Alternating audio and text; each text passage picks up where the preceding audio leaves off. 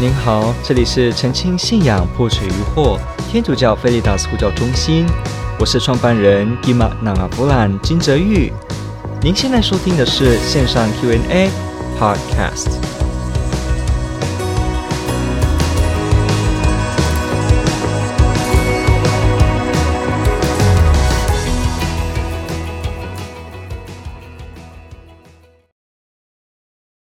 我们来看说，我们知道自杀在教会是重罪，但有近亲因忧郁症而自我结束生命，他是一位基督新教徒。请问我们在世的人呢，要如何为他补赎呢？才能为他求取宽恕，才能拯救他的灵魂呢？好，这是一个很重要的一个议题，就是有关于自杀，然后说重罪。好，基本上我们都知道，我自我了结生命。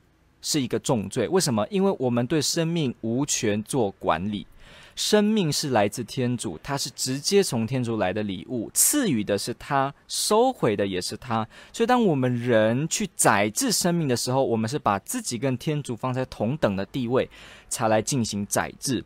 所以天主教会当中，我们说我们没有权利去把最宝贵的人有存在这件这个生命这件事情呢，也就是说我们活着这件事情呢，我们没办法自己去自我了断它。因此，自我了断呢，就是否定了天主对我们生命的掌权。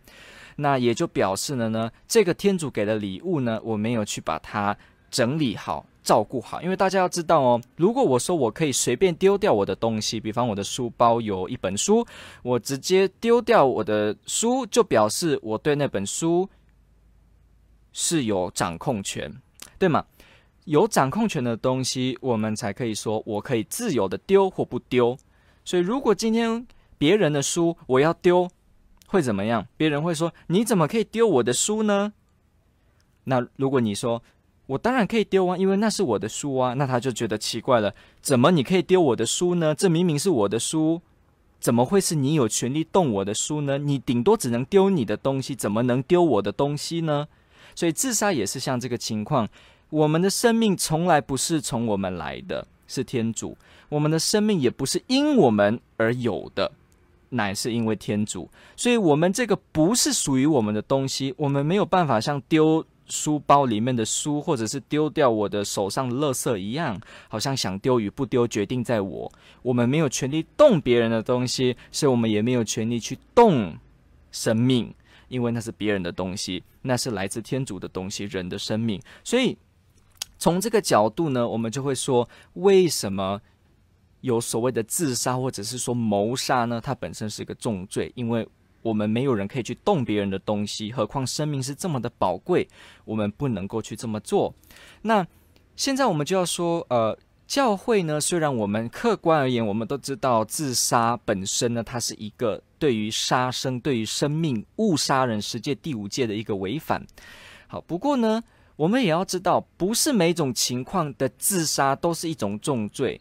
怎么说呢？你看今天殉道的圣人，还是这个圣国伯，好，在这个集中营里面，自己以自己牺牲，然后另外一个人死亡，啊、另外一个人就免死啊，自己死亡，哈，牺牲这件事情，诶，牺牲某个角度也像自杀吧？对呀、也像自杀啊。我牺牲我自己，然后为了大家，我牺牲我自己为了爱，好，那我也是某，我也是表面看起来等于一种自杀啊，因为。我让我自己牺牲我自己，好，我我牺牲，所以牺牲呢，它跟这个自杀好像很像，但是问题是，教会从来没有否定过牺牲，没有否定过所谓的殉道。OK，我们说为天主见证殉道，这个是在天主的光荣当中，所以不是每一种的所谓的我使得我自己的生命没有，都是一种重罪，这是不一定的。那比方说刚刚那个例子，呃，再举一个例子好了，我们在三十层楼的这个楼梯跑跑跑跑，OK，后面有人拿着刀追杀你，这个走到边缘的时候，你不得跳，因为他再砍下去你就完了，所以你就跳，但是你跳了之后你掉下来你死了，诶，所以你跳楼而死，诶，看起来呃也像自杀，但是这样子我们不会说自杀，它不是一个直接的自杀，它是一种间接，它不是本意要自杀。他是为了保护他的生命，但是这个时候他不得已的情况下，他就是附带出了自身死掉的这个附随的附随品啊，就是说随身带来的这个后果。不过他本身这么做呢，他不是要自杀。他正常而言，如果都没有任何刀子的威胁的话，他也没有想要自杀的意图，都没有。他只是在那个时候。所以你看，所谓的我让自己的生命处于结束。有各式各样的可能性哦，不只都是指这种自杀。所以，当我们一般而言所指的说自杀是个重罪的时候呢，我们也指的意思是我对生命这件事情的不尊重跟藐视，我不去认为这是天主的生命，所以我去直接的鄙视我自己，鄙视我身上从天主来的生命。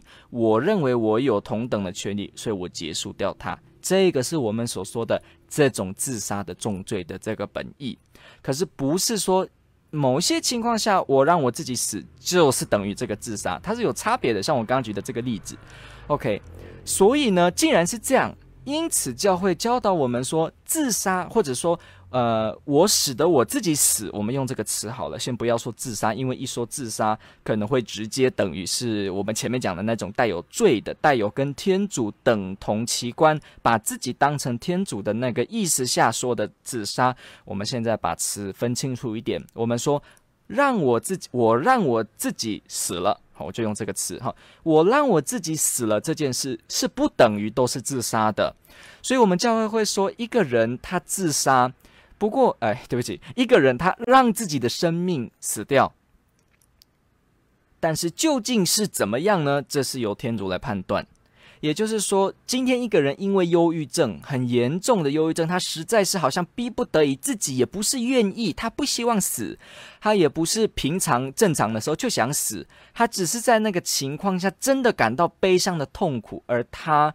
这个时候呢，就做了这件事情。他也许知道这个是对天主的藐视，他也许不知道。那无论如何，他就是在这个极大的痛苦中，然后呢，他这么做。好，所以这样子是不是等于他把自己等同于天主？他把自己当成生命的作者，天主一般的看待自己的生命，所以结束自己的生命呢？不一定。所以我们会说，对于一些忧郁症或者是很严重痛苦的人，这样子的让自己死亡，他会不会因此就等于在地狱呢？等于把自己犯了重罪而远离了天主呢？不一定。实际上，我们在人间也会说不知道。所以，如果今天他是很清楚的这种自杀，很清楚的是我们前面讲的那个例子的话，那我们可以说更为确定，那他是把自己远离天主。但是，像我们题目者提的这个例子，还是刚刚说的这种追杀，他是不是就等于是以这样的事呢？这就是要由天主来判。所以教会不会说一个人只是让自己死亡，就表示他直接等于在地狱。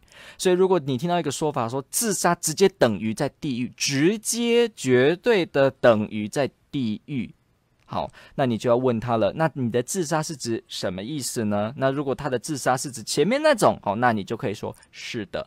但是如果是后面我们举的那种例子的，让自己死亡，好，那你就会说不知道，以天主来判断。所以这种情况下，如果我们今天说有一个母呃一个人他有这个忧郁症，然后自我结束生命，我们也不知道他的忧郁症的情况，我们都先假设他是最惨的情况好了。那这样子说，他会不会等于在地狱呢？不一定，那他在哪里呢？我们不知道，除非有启示使得我们知道，不然我们也是不知道。不过我们将会相信天主会照顾这一类的人，因为呢，他们不是完全的这样子因罪恶、因藐视天主而有这件事，而是在这些痛苦中，所以天主还是会在他的正义中寻求一个方式来照顾到他。那至于怎么样照顾？那我们就不得而知，所以也不能随便就说哇，他们就绝对在天堂，也是不知道，你不能够确定。但是我们自然而言呢，我们会讲说交托给天主的仁慈，所以教会也会为自杀者祈祷，为那些痛苦精神边缘中而结束自己生命的人为他们祈祷。所以说他是一个基督新教徒，你现在提问者说我们在世的人可以如何为他补赎呢？好，那因为我们确实是不知道他究竟是在哪里。好。所以呢，我们至少可以把它托付给天主的仁慈。那如果你爱他，你非常爱他，你还是可以为他补赎。你也可以献弥撒，说为所有精神痛苦当中的人祈祷，以及痛苦中而结束自己生命的这些无名人士祈祷，托付给天主的仁慈。也可以说为一切的痛苦当中而过世的人祈祷。你可以这样子去献，然后呢，你可以平常日常生活中行爱德，来跟天主祈祷，说希望天主也能够在我这样子的奉献上面呢，也能够，如果他们在炼狱的炼境当中，那希望能够透过你的怜悯，透过你的这个慈爱呢，让他们在这个净化过程中呢，能够减轻，能够结束，好，能够直接跟天主在一起。我们可以去做这样子的祈祷。那至于你最后提到说拯救他的这个灵魂，因为我们是实在是不知道他这个情况下他究竟是在哪里，所以呢，你可以积极的行爱的，继续的去为一切人补赎。如果他今天已经在天上了，那天主也可以奇妙的方式把这样子你的你的祈祷跟你的奉献，以他的方式，天主的方式转给所有需要的人，也不会是一个白费或浪费。那如果他真的是在炼净过程当中，中那天主也能够去接受这样的祈祷，自由的去把你献上的补赎呢，来怜悯他，或者是说来帮助他。那当然喽，如果他实在而言是在地狱，比方有些人哦，他表面上跟你说他很痛苦，我有忧郁症，结果你还是不知道他其实底下呢是心里潜藏着他厌恶天主，而且呢厌恶这个世界的生命。诶，你不知道，因为我们现在大家都有一个呃很长的经验，就是表面有的不代表底下有的，所以人看外表，那天主看人心也是一样。也许他表面上是这么痛苦。诶，结果他的底下那个痛苦，也是因为他有一层所谓藐视天主，所以他越藐视，他越觉得辛苦，他就越加抱怨，就越把自己说成他是忧郁症，有没有可能呢？那当然也有可能。那这个情况下，如果真的他使自己远离天主，在地狱的话，那我们为他补赎，而不会去改变他。不过呢，我们的这个爱心跟托付给天主的仁慈，能够在这个爱德当中。透过祈祷帮助更多的人，而也也许可能帮到他。感谢你的提问，这个问得非常好。我们设计了许多的概念，天主爱您。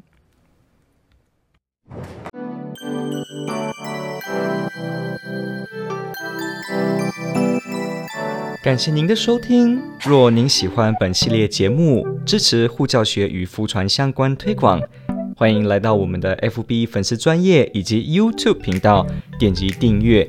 哦，也别忘了我们的 Podcast 频道的订阅哦。天主保佑。